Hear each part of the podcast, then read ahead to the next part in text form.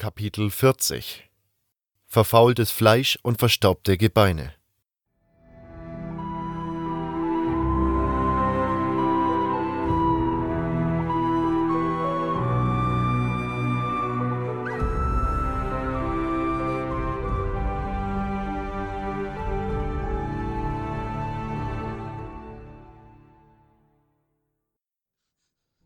Ich hatte Saturas den Fokus gerade gegeben und die Ebene der Wassermagier verlassen. Kurz hinter Lies Höhle kamen mir zwei Söldner entgegen. Es waren Gorn und Cord. Beide schienen bedrückt. Als er mich erblickte, verfinsterte sich Cords Miene. Verräter! Der Söldner zog blitzschnell sein Schwert. Ich fuhr mit der Hand an meine Seite, doch Cord war besser als ich. Schon hatte ich seine Klinge an meiner Kehle. Cord, lass den Scheiß! Gorn packte Cord an der Schulter und zog ihn zurück. Er ist auf unserer Seite, verdammt. Er ist ein Gardist. Gorn riss Cord herum und presste ihn gegen die Höhlenwand. Lass ihn in Ruhe, er hat nichts damit zu tun. Du weißt verdammt genau, dass er für die Magier arbeitet und dass Gomez hinter ihm her ist. Äh, was ist überhaupt los? fragte ich. Gorn ließ Cord wieder los und wandte sich um. Sie haben Aidan getötet.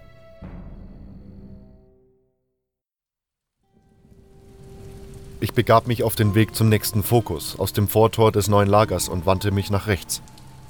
Ein schmaler, natürlicher Pfad führte an der steilen Felswand entlang, hinauf in die Berge. Es wurde Zeit, dass die Barriere fiel. Ich musste heute die letzten beiden Foki finden. So konnte es nicht weitergehen. Ich stieg den Pfad hinauf. Zu meiner Linken erstreckten sich die Ebene und der große See. Ich sah Scavenger, Blutfliegen und Lurker und ich sah einige Jäger aus dem neuen Lager. Über die Ebene trauten sie sich nicht mehr hinaus. Dann konnte ich niemand mehr erkennen, egal ob Tier oder Mensch. Ich stieg immer höher. Der Pfad führte in einem großen Bogen am Rande der Ebene entlang, auf die Berge im Süden zu. Direkt aufs Orkgebiet. Zu meiner Rechten ragte die steile Bergwand auf. Nicht selten ragte der Felsen auch über den Weg. Dies war mir nur recht, denn an diesem Morgen war es recht bewölkt und kaum war ich aufgebrochen, begann es, auch wenn nur leicht, zu regnen. Ich war schon am frühen Morgen aufgebrochen. Kurz vor Mittag, der Regen war inzwischen etwas stärker geworden, erreichte ich die Berge im Süden des großen Sees. Der Pfad führte durch sie hindurch auf eine schmale, grasbewachsene Hochebene. Große Findlinge und Hinkelsteine liegen auf der Ebene verstreut. Nicht weit von mir entfernt ragte ein großer, runder Felsen aus dem Boden, der von Menschenhand bearbeitet worden war und nun wie ein großer, schmaler Kopf mit langem Bart und dem Gesicht eines Asketen aussah. Der untere Teil des Felsens bildete eine Art Sockel. In ihn waren drei Reihen einmal rundherum laufender, halbrunder Löcher eingelassen. Die Löcher waren alle im Nachhinein zugemauert worden. In der Ferne sah ich noch zwei weitere derartige Köpfe auf der Ebene stehen. Ich entdeckte eine Gestalt in feuerroter Robe, die an dem Kopf in meiner Nähe stand und ihn zu untersuchen schien. Hey, Milton! Der junge Magier drehte sich um. Als er mich erkannte, lächelte er mich unter der Kapuze seiner Robe, der er sich über den Kopf gezogen hatte, hervor an. Wir gingen aufeinander zu. Sei mir gegrüßt. Es ist schön, dich zu sehen, mein Freund. Milton reichte mir die Hand. Gleichfalls, erwiderte ich und schüttelte sie. Diego sagte, du müsstest in die Mine, weil du mir zur Flucht verholfen hast. Milton winkte ab. Ist schon in Ordnung. Wozu hat man denn Freunde? Nein, mir tut das leid. Drago muss ständig in die Mine runter, und das obwohl er Hochmagier ist und er den Turm des alten Lagers aus Versehen angezündet hat. Und das schon seit zwei Jahren. Du bist ein normaler Magier und wirst eh schon wie Dreck behandelt. Außerdem war es bei dir kein Versehen. Du hast dich mit Gomez angelegt. Bestimmt lässt dich Choristo bis an dein Lebensende in der Mine versauern. Ich werd's verkraften. Und wer weiß, vielleicht klappt der Plan der Wassermagier ja doch. Diego sagte, du wärst dabei, ihnen die Foki zu beschaffen. Ich nickte. Zwei habe ich schon geholt und heute kommen die letzten beiden dran. Es darf einfach nicht länger dauern. Gestern wurde Aidan getötet. Bald gibt es tatsächlich Krieg. Ich bin mir zwar immer noch nicht sicher, was den Plan der Wassermagier angeht, aber eine andere Möglichkeit haben wir nicht. Milton nickte beklommen. Dennoch, die Wassermagier haben dank dir bereits drei Foki. Du hast bereits einiges geleistet. Nun ja, man tut, was man kann. Milton lächelte. Immer bescheiden, was? Ich grinste. Dann wurde ich wieder ernster. Aber was tust du hier? Warum bist du nicht in der Mine? Ich suche etwas. Und wie es scheint, befinden sich die Dinge, die wir beide suchen, am selben Ort.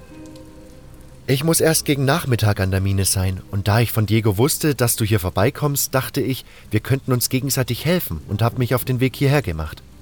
Da du aber nicht da warst, habe ich mir die seltsamen Köpfe angesehen. Anscheinend sind sie so etwas wie Gräber. Die Kultur, von der sie und die anderen Ruinen hier im Tal stammen, sind wirklich interessant. Na, jetzt bin ich ja da. Was suchst du denn? Du bist doch nicht auch wegen dem Fokus hier, oder? Nein, wegen des Fokussteins bin ich nicht hier. Vielmehr suche ich einen Talisman. Es wäre möglich, dass er seinen Träger vor Orks schützt. Zumindest scheint er orkischen Ursprungs. Was willst du damit? Zurzeit gehen beunruhigende Dinge in der Kolonie vor. Du denkst nicht zufällig an den Schattenläufer, oder? Davon hat Diego dir auch erzählt? Nun, unter anderem.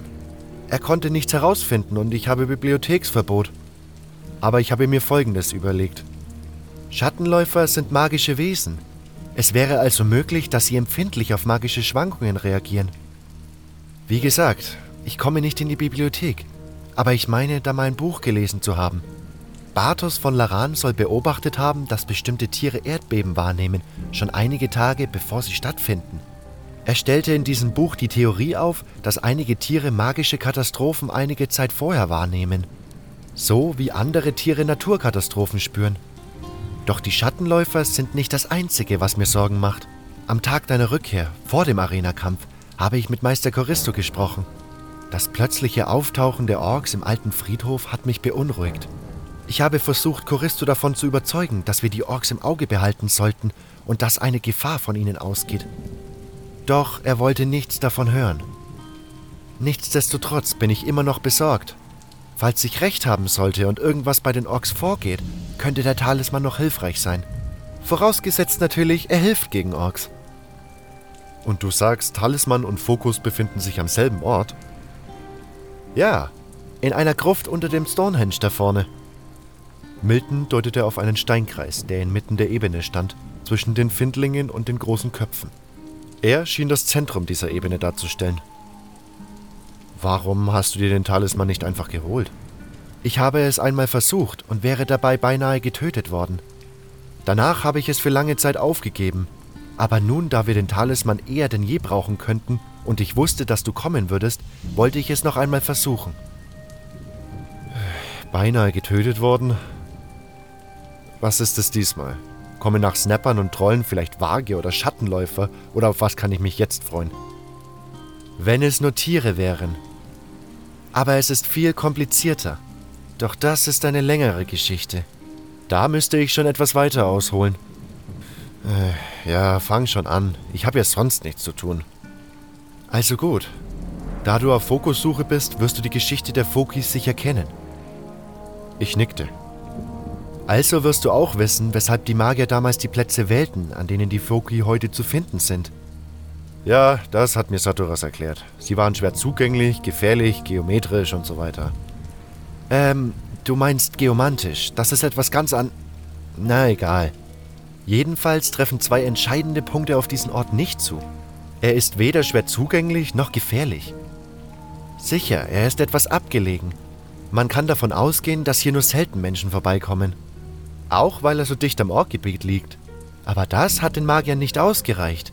Also hat einer der zwölf Magier von damals den Fokus magisch versiegelt. Was genau meinst du mit versiegelt? Er hat einen Fluch auf den Fokus gelegt. Der Erste, der die Gruft betritt, wird zu ewigen Untoten-Dasein verdammt und wird zum Wächter des Fokussteins. Aber dann haben wir keine Chance, an den Fokus heranzukommen. Nein, nein, du hast da was nicht ganz verstanden, wo das Problem liegt. Es ist nämlich so, dass bereits jemand unvorsichtig genug war, den Fluch auszulösen. Das heißt, es gibt schon einen Wächter? Ja, es ist ein Erzbaron. Anders als die anderen hat es ihm nicht gereicht, in der Burg herumzusitzen und Orgien zu feiern. Stattdessen ist dieser Erzbaron des Öfteren ausgegangen, um Orks zu jagen. Dabei kam er vor einigen Jahren auch in dieser Gegend vorbei und hat die Gruft betreten. Seitdem ist er der Wächter. Und er ist übrigens auch, der den Talisman bei sich trug, nach dem ich suche. Er hat ihn einst einem Ork abgenommen. Aber wo ist dann das Problem? Oder kann man diesen Wächter nicht in handliche Stücke zerteilen? Nun, ganz so einfach ist es leider nicht. Tatsächlich scheint er gegen gewöhnliche Waffen und Magie immun zu sein. Ich weiß nicht, wie er auf Erzwaffen reagiert, aber an die kommen wir hier oben ohnehin nicht ran. Gibt es keine Möglichkeit? Ich meine, wozu bist du Magier? Nun, ich habe da schon einen Zauber. Wir nennen ihn Exorzismus oder einfach Böses vernichten. Dieser Zauber ist gegen gewöhnliche Geschöpfe wirkungslos.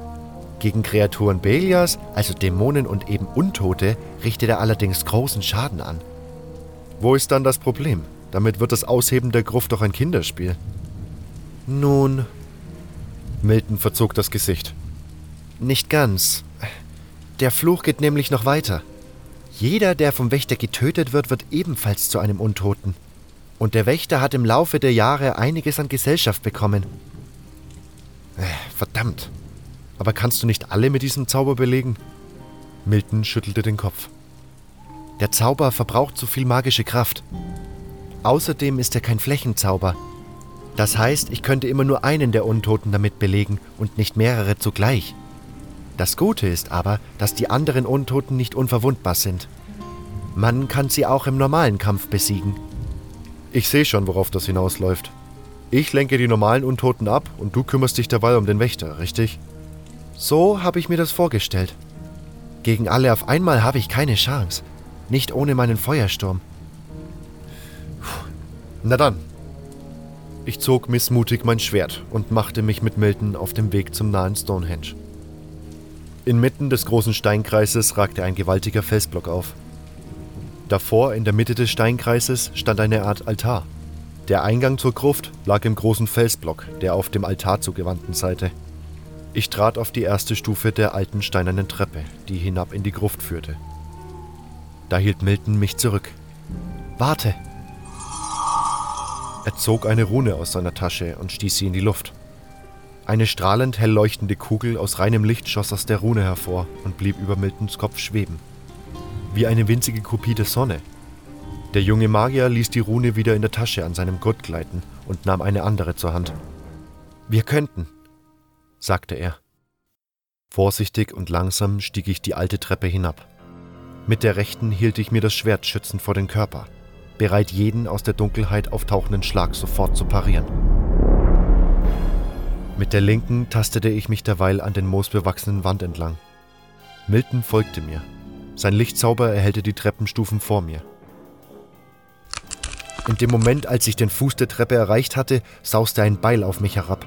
Ich sprang zur Seite und versetzte dem Untoten mit dem Ellbogen einen Schlag ins verfaulte Fleisch, der ihn zur Seite warf. Schon sah ich zwei weitere Untote auf mich zurennen. Sie waren widerwärtig. Leichen, die man mit Magie zum Leben erweckt hatte. Das faulige, inzwischen gräuliche Fleisch stank zum Himmel. Der erste der beiden Untoten erreichte mich. Ich wich seinem Schwert aus, drehte mich um 90 Grad und hieb ihm den Kopf ab. Dann stieß ich meinen Arm nach hinten. Ich spürte, wie ich den anderen Untoten traf. Blitzschnell wirbelte ich herum und enthauptete auch ihn. Ich hatte keine Zeit, mich auszuruhen. Schon hatte mich der nächste Gegner erreicht. Ich riss mein Schwert nach oben und drehte mich dabei leicht. Meine Waffe prallte am metallenen Schild des Untoten ab. Ich parierte seinen Schlag und wandte ihm das Schwert aus der Hand. Aus dieser Drehbewegung heraus schlug ich dem nächsten von der Seite kommenden Untoten den Kopf ab. In dem Moment, als ich den entwaffnenden Gegner niederstreckte, sah ich ein goldenes Licht durch den Raum fliegen. Einen winzigen Moment zu lange hatte ich auf Miltons Zauber statt auf die Untoten geachtet. Im letzten Moment bemerkte ich den Morgenstern, der auf mich hinabsauste und warf mich zu Boden. Ich riss den Schild des gerade besiegten Untoten in die Luft und parierte damit den nächsten Schlag des Morgensterns. Dieser schlug eine große Delle in den Schild und ließ die Hand seines einzigen Besitzers, die noch immer daran hing, erzittern. Ich trat mit aller Kraft gegen die Beine des Untoten und hörte seine Knochen brechen. Kaum war ich wieder hochgesprungen, sauste auch schon das nächste Schwert auf mich herab. Ich riss den Schild hoch und parierte den Schlag. Dann stieß ich den Schild mit aller Kraft nach vorne. Ich traf die Stirn des Untotens mit solcher Wucht, dass ich ihm den Kopf von den Schultern riss. Nun wandte ich den Kopf. Die letzten vier Untoten rannten allesamt auf Milton zu. Die letzten vier Untoten rannten allesamt auf Milton zu. Dieser hatte inzwischen die Rune gewechselt. Ich rannte herbei, um meinem jungen Freund zu helfen. Schon hatte der junge Magier einen der Untoten mit einem Feuerball außer Gefecht gesetzt. Den zweiten Untoten enthauptete ich beim Vorbeirennen. Der nächste bekam einen Feuerball ab, als er schon zum Schlag ausholte. Im selben Moment erreichte der letzte von ihnen Milton. Er hatte das Schwert bereits über den Kopf gehoben, als ich ihm das meine von hinten durch die Brust rammte. Milton wirbelte herum und sah den Untoten zu Boden sinken. Danke, mein Freund. Das war knapp. Ist schon gut. Was ist mit dem Wächter? Den habe ich erledigt. Wir schritten durch den Raum. Neben der runden Plattform in seiner Mitte, die den anderen Plattformen glich, lag der Wächter. Sein Fleisch und seine Kleidung waren in all den Jahren fast vollständig verwest. Hier und da tummelten sich Maden in den fauligen Fleischstücken, die noch übrig waren. Angewidert und mit spitzen Fingern zog ihm Milton das Amulett vom Hals. Es bestand aus Holz und war kunstvoll und sehr fein gearbeitet. Ein weiterer Beweis, dass die Orks mehr kannten als nur den Krieg. Ich ging derweil zum Sockel auf der anderen Seite des Raumes. Auch hier stand ein Steinwächter hinter dem Sockel. Ähm, du hast nicht zufällig einen Zauber, um die Statue zu pulverisieren, oder? Äh, nein, ich glaube nicht. Feuer ist nicht allzu wirksam gegen Stein. Aber warum sollen wir sie zerstören? Das ist doch ein Zeugnis der alten Kultur und ein großes Kunstwerk. Ja, nur leider erwacht sie zum Leben, wenn man den Fokus vom Sockel nimmt. Oh. Hast du vielleicht einen Teleportstein? Sogar zwei. Na dann, hau doch einfach ab. Stimmt. Eigentlich keine schlechte Idee. Hast du einen? Milton nickte. Warte einfach, bis ich weg bin. Ja, ist gut. Nochmals vielen Dank für die Hilfe. Ach, nichts zu danken. Ohne dich hätte ich es eh nicht geschafft. Wir haben uns doch gegenseitig geholfen und jetzt haben wir beide, was wir wollten. Hm. Viel Glück noch und ich hoffe, dass wir uns bald wiedersehen. Ja, das hoffe ich auch. Milton aktivierte seinen Teleportstein. Ein blaues Licht blitzte auf und er war verschwunden. Ich zog nun meinen Teleportstein aus der Tasche, nahm den Fokus und aktivierte den Teleportzauber. Ich sah gerade noch, wie die Statue zum Leben erwachte. Dann blitzte das blaue Licht auf und riss mich davon. Das war Kapitel 40. Verfaultes Fleisch und verstaubte Gebeine.